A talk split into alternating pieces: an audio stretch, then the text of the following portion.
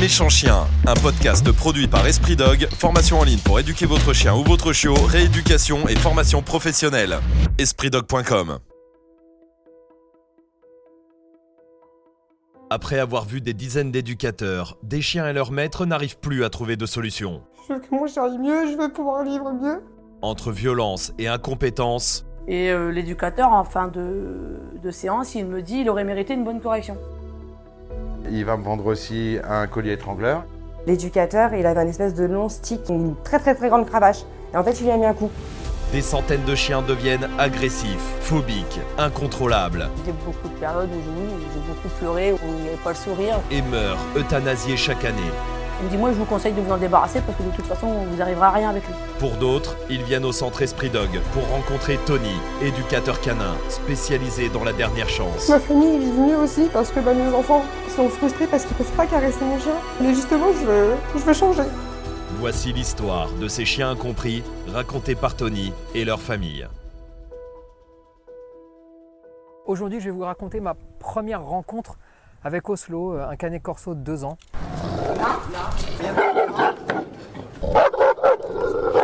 Et comme d'hab, je vous le fais à chaud afin que vous ayez réellement, bah voilà, vous êtes dans ma tête là. hein. Oh, c'est un chien qui était timide euh, et qui avait euh, des géniteurs un peu timides aussi. Donc forcément, ça peut pas faire des enfants euh, à l'aise. Quand il descend de la voiture, il a la misère du monde sur le dos.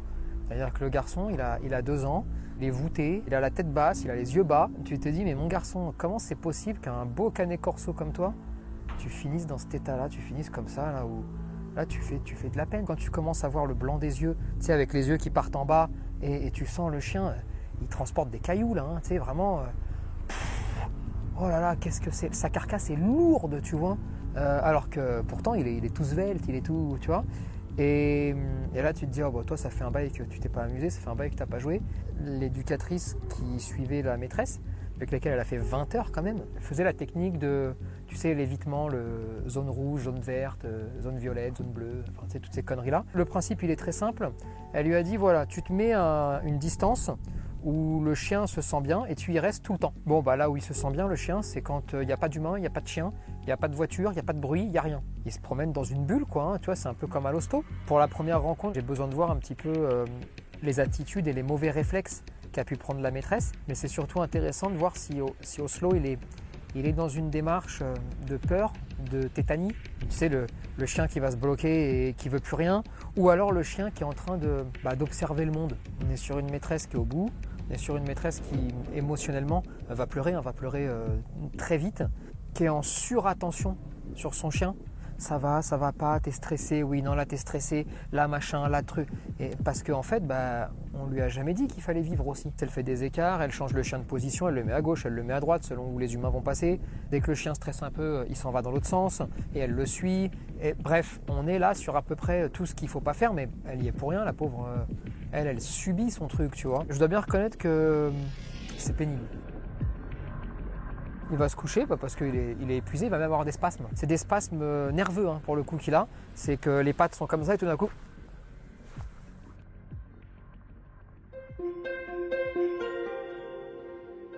Bon bah là qu'est-ce qui se passe? Là il est perturbé le chien. Niveau sensoriel c'est ouf hein, ce qu'il est en train de vivre. Mais il, il s'accroche pour pas perdre le fil. Il reste concentré, il s'accroche, euh, il perçoit les choses et on va pouvoir comme ça même aller directement en statique et aller prendre un petit café. Et franchement, c'est- plutôt pas mal hein, ce, que fait, euh, ce que fait le chien. Alors, euh, on est sur un chien qui n'a pas envie de faire de mal, mais qui pourrait en faire. Et je pense pas que ce chien ait envie de faire du mal. Simplement, euh, il sait pas. Je décide d'aller au marché parce que tout se passe bien et parce que j'ai envie de lui mettre une, une vraie décharge sensorielle pour le mettre en zone rouge fluo. comme ils disent. Et le problème, c'est que quand tu le mets en zone rouge, bah, le chien va te proposer différentes actions. Alors, soit il disjoncte, et dans ces cas-là, bah, il faut s'extraire parce que c'est peut-être beaucoup trop. Ou alors il s'accroche et il cherche à comprendre. Et surtout, pourquoi je l'amène au marché? Euh, Je l'amène au marché parce que comme ça, elle peut plus me faire des gauches-droites, elle peut plus m'esquiver les gens, il y en a tout autour. Il s'accroche parce qu'à aucun moment, il va s'endormir par terre, à aucun moment il va chercher à fuir, à aucun moment il va chercher à tirer comme un dingue pour aller à la voiture ou pour prendre un autre chemin. Le gars, il s'accroche. Et surtout, il perd pas le fil, donc il déclenche pas. Il s'énerve pas. Mais le marché, c'est la meilleure occasion pour moi pour montrer à la maîtresse que s'esquiver, fuir, détourner, contourner, c'est pas la bonne méthode. Donc après le marché, je vais choisir d'aller en terrasse parce qu'il y a quelques petits trucs un peu durs à dire à la maîtresse et j'ai envie de lui porter le coup de grâce en une heure.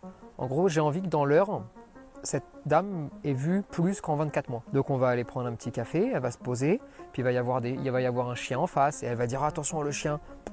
Mais en fait rien, le chien va jamais rien faire, jamais bouger. C'est là le moment où moi je vais choisir euh, bah, de planter euh, les pics hein, et, d'y aller et de commencer à lui expliquer un petit peu tout ce qu'elle a fait de mal et surtout tout ce qu'on lui a raconté de mal. Et là, à ce moment-là, elle va craquer. Elle va craquer parce que quand tu apportes à quelqu'un des explications cohérentes, mais qu'en même temps, tu lui montres par A plus B que la vie qu'elle a n'est pas la vie qu'elle devrait avoir, et le tout en une heure, ah, tu peux pas, tu peux pas rester insensible à ça. On n'est pas sur un chien qui est pas difficile, parce qu'on est sur un chien qui peut tout à fait faire des dégâts, et s'il se sent acculé, il fera des dégâts.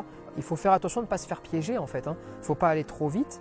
Il faut bien analyser les choses pour l'amener pas à pas parce qu'on est sur un petit sensible en fait, on est sur un canet corso qui est encore un bébé dans sa tête. Si tu vas trop vite, tu le perds. Si tu vas pas assez, tu le récupères pas. Je le sens à la limite entre, entre le chien qui peut retrouver une vie et le chien qui la retrouvera plus jamais. Et il a besoin, je pense, de trouver sa place dans le monde en fait, tout simplement, de lui dire voilà, voilà ce qu'on va te demander et on va te guider pour ça, tu vois. Bah, la première rencontre, c'est surtout, elle sert souvent à l'impact psychologique. Quand les maîtres arrivent ici, ils font 1500 km, euh, ils sont au bout, hein, ils sont au bout du rouleau, ils ont déjà dépensé beaucoup d'argent, euh, ils y croient, ils y croient sans y croire, tu vois. C'est le moment où soit t'enlèves le peu d'essence qu'ils ont, soit t'en remets. Le Titi, il y a un peu de taf, hein, on va pas se mentir, euh, il peut être dangereux, il aura des moments plus durs que d'autres durant cette semaine.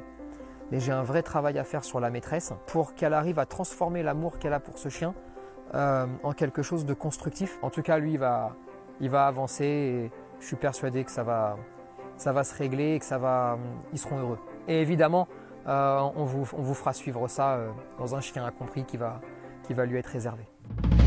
Méchant Chien, un podcast produit par Esprit Dog, formation en ligne pour éduquer votre chien ou votre chiot, rééducation et formation professionnelle. EspritDog.com